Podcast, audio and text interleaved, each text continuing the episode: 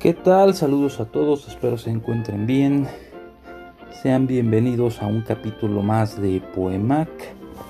Continuamos hablando de la escritora Rosario Castellanos.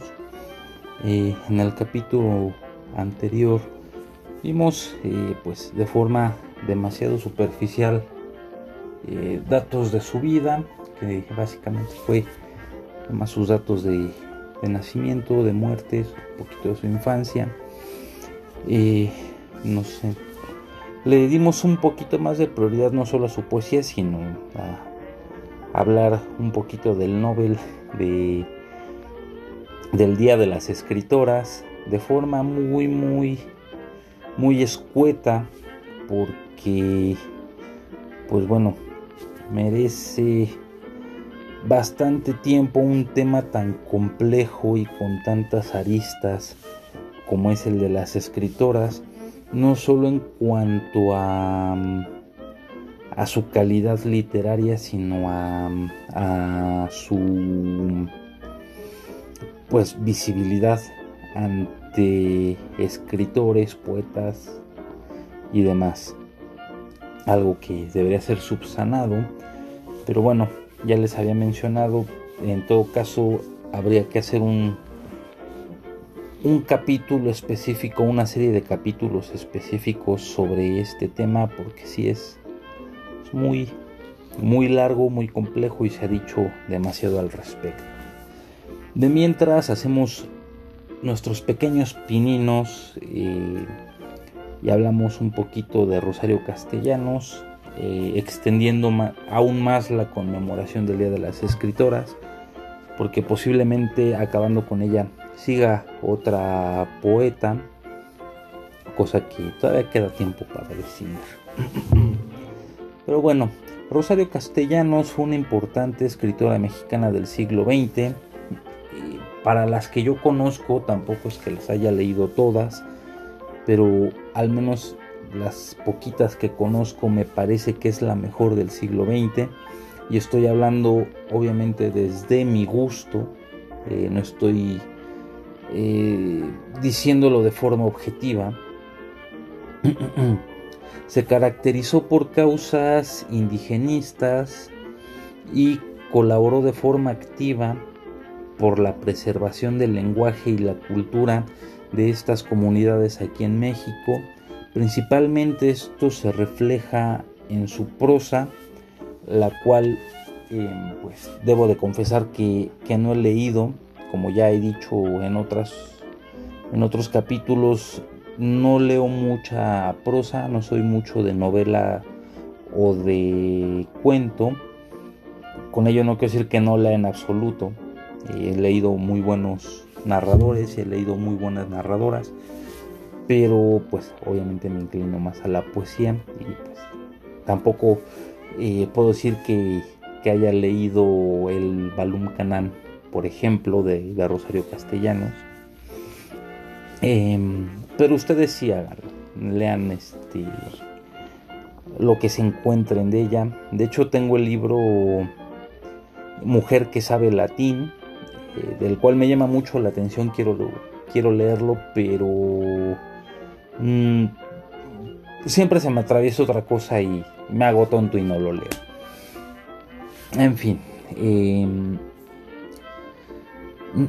eh, Rosario Castellanos nació en 1925 en la Ciudad de México, como ya les había dicho en el capítulo pasado, y falleció en 1974 en Tel Aviv, Israel. eh, ella nació en la Ciudad de México debido a que su familia se encontraba de paso en la capital del país. Eh, después de, este viaje, ella creció y, y, vivió básicamente toda su infancia en Comitán, Chiapas. Su madre fue Adriana Figueroa y su padre fue César Castellanos una pareja eh, tradicional en todo sentido. Con eso quiero decir que eh, el padre trabajaba eh, tenía negocios de plantación de café y de ingenio azucarero, mientras Adriana Figueroa se la pasaba en reuniones domésticas, me imagino que de alta alcurnia. La reforma cardenista produjo la pérdida de muchos de los territorios paternos entre 1936 y 1940. A la muerte de perdón, a la muerte de César Castellanos, Rosario recibió como herencia parte de las tierras que, que su padre había conservado, pero la autora decidió devolverlas a sus dueños originarios. A lo largo de su vida vivió en el interior de México, también estuvo en España y, radicó en Israel, que es donde murió. En este último país trabajó como embajadora y llevó a cabo numerosos proyectos para entablar lazos estrechos entre ambas culturas. Ella fue una feminista activa que pues un por lo menos con Rosario es un tema un tanto ineludible. Bueno, un tanto no es ineludible al, leerla. Eh, y fue ella en sentido académico eh, y en sentido quizá teórico muy relevante para el movimiento de la liberación de la mujer. En la obra de Rosario Castellanos podemos encontrar una gran sinceridad, una escritura llana y directa. Estas apreciaciones quizá apliquen un poco mejor en, cuanto a su prosa. En su poesía, pues bueno, ahorita estaremos hablando de ella con más calmita eh, en este capítulo y en el próximo.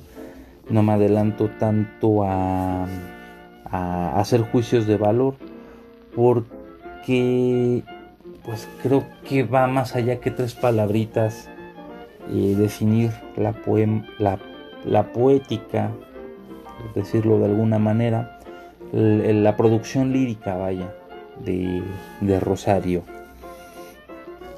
entre los temas que afloran en su prosa eh, es la problemática de ser mujer en un mundo donde los hombres mandan y la dificultad que supone para una mujer hacerse un lugar en ese mismo mundo con su talento y su trabajo.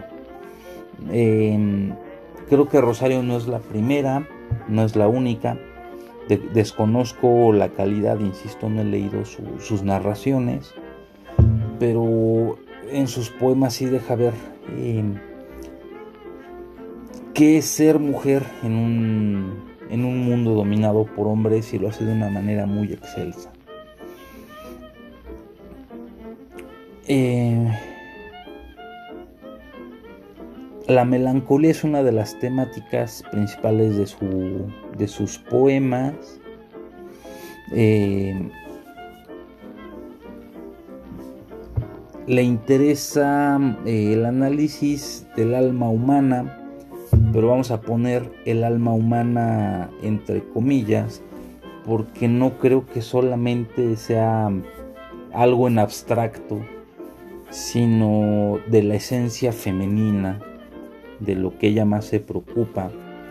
De hecho, eh, el título de, de, su obra, de su obra lírica publicada por el Fondo de Cultura Económica es bastante reveladora que es Poesía no eres tú.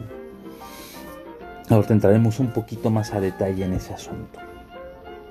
Una de las facetas más importantes de, de la erudita mexicana es que en la Facultad de Filosofía y Letras de la Universidad Nacional Autónoma de México, entre 1962 y 1971, impartió clases de literatura comparada, novela contemporánea y seminario de crónica. Además, eh, ya como adulta en su estancia en Chiapas, impartió clases en la Facultad de Leyes y de 1966 a 67 fue invitada a dar clases a las universidades de Wisconsin y Bloomington. Eh, es decir, no fue solo de esas eruditas en su torre de marfil intocables que, escribía de cosas sin sentido, sino que compartió en distintas instituciones eh, educativas su conocimiento. Mm, no sabría hasta qué punto sea una buena docente, pero eh, pues ya el hecho de, no aceptar eh, pues ser la vaca sagrada e intocable y compartir lo que ella tenía que decir, lo que pensaba, las conclusiones a las que llegaba eh, con otros ya es pues muy muy meritorio. Y por último, en la Universidad Hebrea de Jerusalén, a la par de, su del cargo diplomático que desempeñaba allá, impartió clases de literatura comparada. Son, em, si no todos los, datos más relevantes de, de Rosario Castellanos, insisto, eh, yo no soy muy aficionado a la prosa, eh, no sé hasta qué punto sea bueno o sea mala, porque sería mentirles. Pero como siempre, eh, pues obviamente los invito a, que, a que lo lean, a que formen su propio criterio, a que ustedes mismos digan si es buena o es mala a partir de, de lo que ustedes mismos consideran bueno o consideran malo si tienen otros criterios más objetivos, es decir, si, estudian, estudiaron, estudian o ya han estudiado literatura, pues eh, creo que van a tener una forma más objetiva de, calificar su, prosa. Yo eh, no me encuentro en, con esa facultad, pero bueno, y les decía, este título que le dieron en el Fondo de Cultura Económica a la producción lírica de Rosario Castellanos es bastante revelador. El libro se titula Poesía no eres tú, que hace una muy clara alusión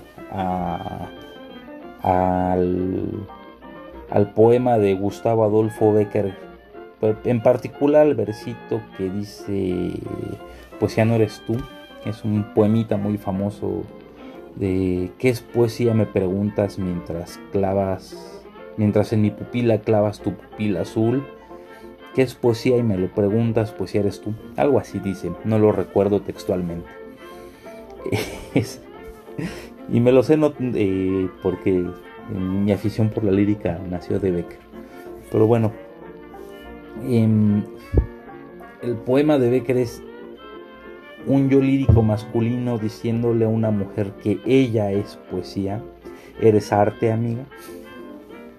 Em, dándole un, un matiz romántico en todo sentido, es decir, em, romántico amoroso y romántico decimonónico, muy, muy al uso de que eres un, es un autor decimonónico y de repente una autora, una escritora mexicana llega y, le ponen en, su libro Poesía no eres tú, a modo de respuesta. Quizá para ti yo sea poesía, pero para mí tú no eres poesía. Eh, y este mismo título me hizo, me creó ciertos prejuicios, porque yo en ese momento yo no me quise quedar sin leer a Rosario Castellanos. Prejuicios porque eh, yo me esperaba encontrar poemas eh, dedicados a, a contradecir toda esa idea del amor romántico, toda esa idea del romanticismo decimonónico. eh, toda, toda esa idea de que la mujer es la musa etérea y la costilla del hombre y que se iba a enfocar eh, pues básicamente a, destruir eso y a hacer terrenal todo aquel todos aquellos planteamientos que básicamente desde siempre han existido alrededor del arte, que es tomar a la mujer como una musa y no como una artista, que es tomar a la mujer como algo sublime, delicado, como una flor que casi casi no se debe de tocar.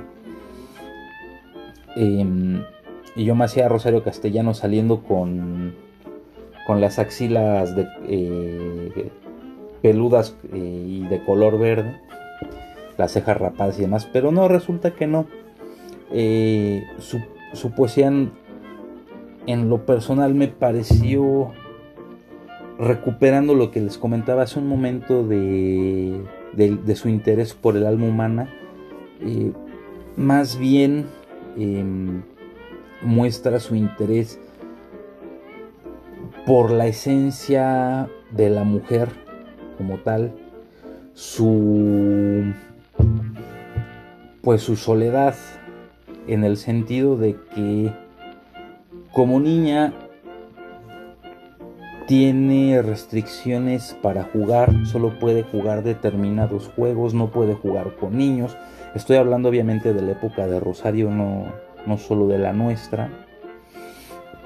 Em, de que como jovencita se tenía que preparar para la vida casera, es decir, que debe de aprender a barrer, a trapear, a lavar ropa, a cocinar este, y a tener todo limpio y perfecto para su marido.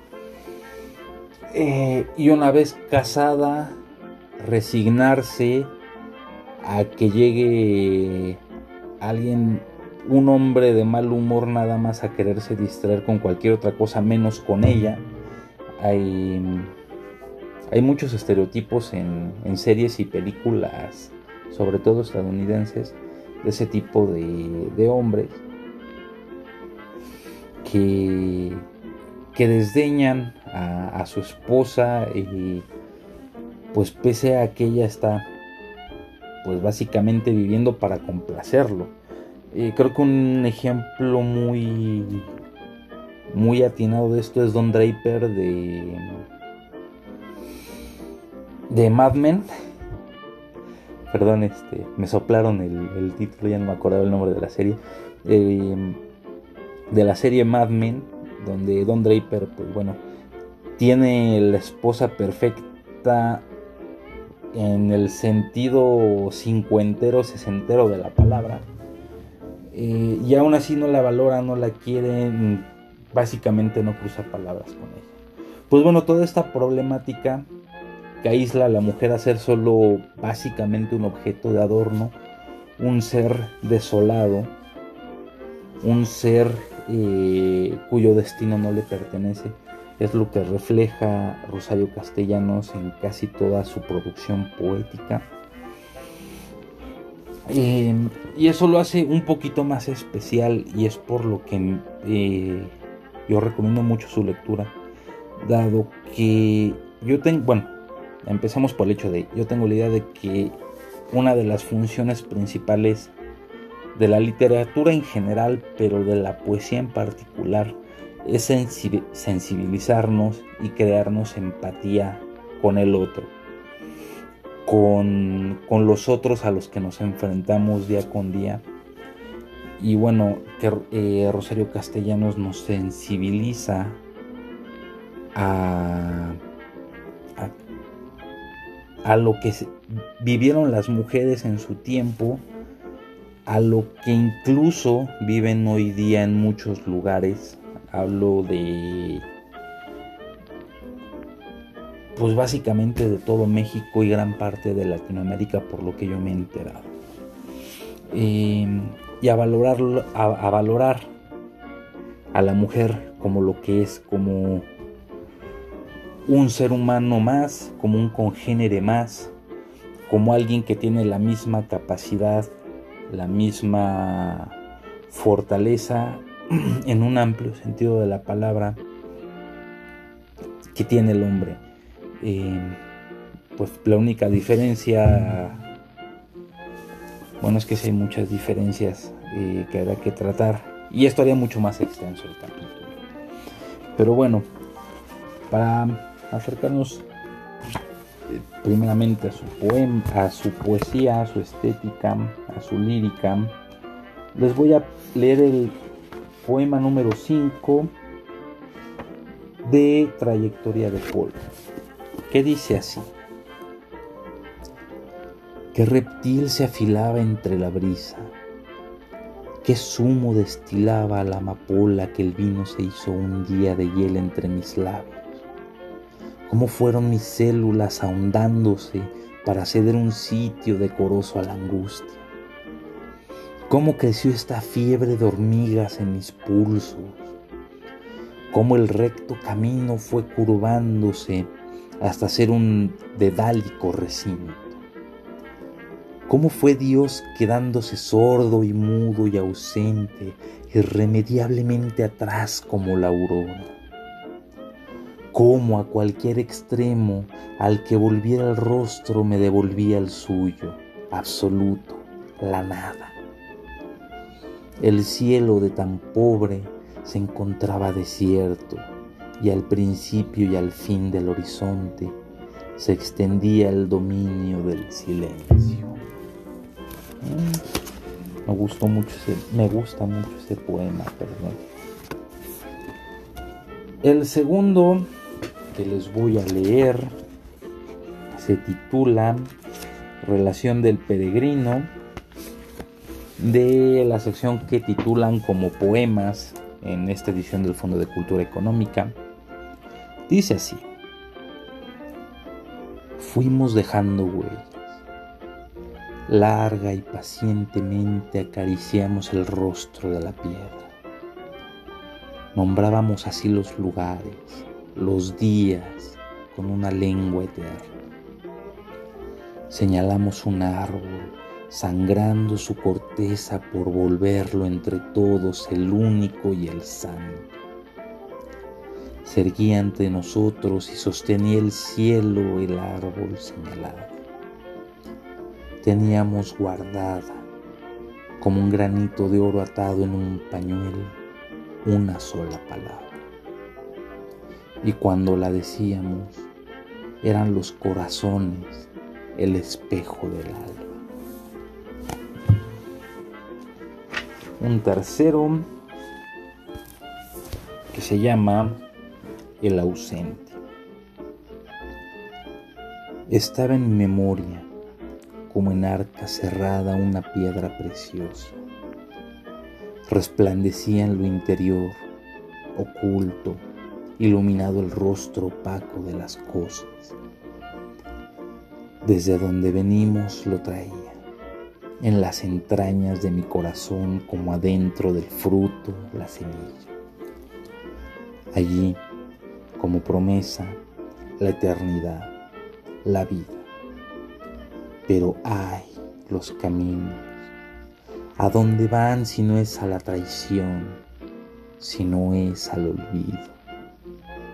He aquí mi mejilla sin tatuaje, lisa como el guijarro del fondo de los ríos. Antes de seguir con los poemas, em, otra característica que a mí me pareció bastante llamativa de la poesía de Rosario Castellanos es que el amor y las relaciones interpersonales las tratan no de modo idealizado en sentido de yo espero esto de un hombre, yo espero esto de, de una relación, de una vida marital, de una vida de noviazgo. Simplemente ella dice, yo soy esto, soy pues hoy le soy Rosario Castellanos con todos sus, sus virtudes y defectos. Te acepto con virtudes y defectos, pero a sabiendas de que en algún momento nuestras virtudes y nuestros defectos nos harán alejarnos. Es decir, eh, no buscaba lo idílico ni lo perfecto, o más bien no describe lo idílico, lo perfecto, lo, lo único, el, el gran amor con una A mayúscula y capital en este, al estilo de, manuscrito medieval. Em, pero aún así eh, eh, deja claro lo que es el amor para ella, que es esa, em, esa sensación de calidez y bienestar que ella expresa más con melancolía que con añoranza. Y una segunda mm, característica que me gustó que me gusta mucho de la poesía de Rosario Castellanos es a ver si lo pongo de forma correcta o lo expreso de forma correcta. Es tener nostalgia de la añoranza. Eh, es que el, concepto es un... No es complejo en sí como tal decirlo así, como lo dije, pero me... Va más allá, vaya. En muchos de sus poemas recuerda o hace mención de su infancia, de, cuando era niña. No narra ni describe como tal su vida en Comitán o en, o en otros estados donde haya viajado o su relación con sus padres, sino el hecho de ser niña ella, eh, de una forma muy melancólica, y lo que extraña de ser niña es tener esas añoranzas infantiles cuando crezca y, al crecer perdió. Digo, es, eh, como lo puse no es tan complejo, pero eh, de describirlo es... Mm, siento que mi lenguaje no es, no es el, el propio, vaya. Eh, para mí me deja ese sabor. Eh, no es una melancolía cualquiera, no es, no es algo que, pasó y se fue, sino es algo que ella estuvo esperando que pasara, que nunca llegó y que ya que no llegó, eh, añora volver a, sentir esa esperanza. en, en muchos sentidos es muy desesperanzador. Eh, escribir de esa manera o, tener esa, esa idea de, de Rosario Castellanos. Vamos a leer ya para irnos porque ya, ya se va a acabar el tiempo, no quiero extenderme demasiado. El poema Agonía fuera del muro de su libro o el segmento que pusieron en el Fondo de Cultura Económica como Lívida Luz. Dice así, miro las herramientas, el mundo que los hombres hacen, donde se afanan, sudan, paren, cohabitan, el cuerpo de los hombres prensado por los días su noche de ronquido y de zarpazo, y las encrucijadas en que se reconoce. Hay ceguera y el hambre los alumbra, y la necesidad, más dura que metales. Sin orgullo, ¿qué es el orgullo? Una vértebra que todavía la especie no produce. Los hombres roban, mienten, como animal de presa olfatean, devoran y disputan a otro la carroña. Y cuando bailan, cuando se deslizan o cuando burlan una ley o cuando se envilecen, sonríen, entornan levemente los párpados, contemplan el vacío que se abre en sus entrañas y se entregan a un éxtasis vegetal, inhumano. Yo soy de alguna orilla, de otra parte. Soy de los que no saben ni arrebatar ni dar. Gente a quien compartir es imposible. No te acerques a mí, hombre que haces el mundo. Déjame, no es preciso que me mates. Yo soy de los que mueren solos, de los que mueren de algo peor que vergüenza. Yo muero de mirarte y no entender. Esto fue Agonía fuera del muro, el último de este segmento de Rosario Castellanos. Genialísimo poema, por cierto. Y bueno, pues un poquito pasado, pero llegamos al fin de este segmento. Eh, y pues bueno, espero les haya gustado. Les agradezco muchísimo se hayan quedado hasta el final.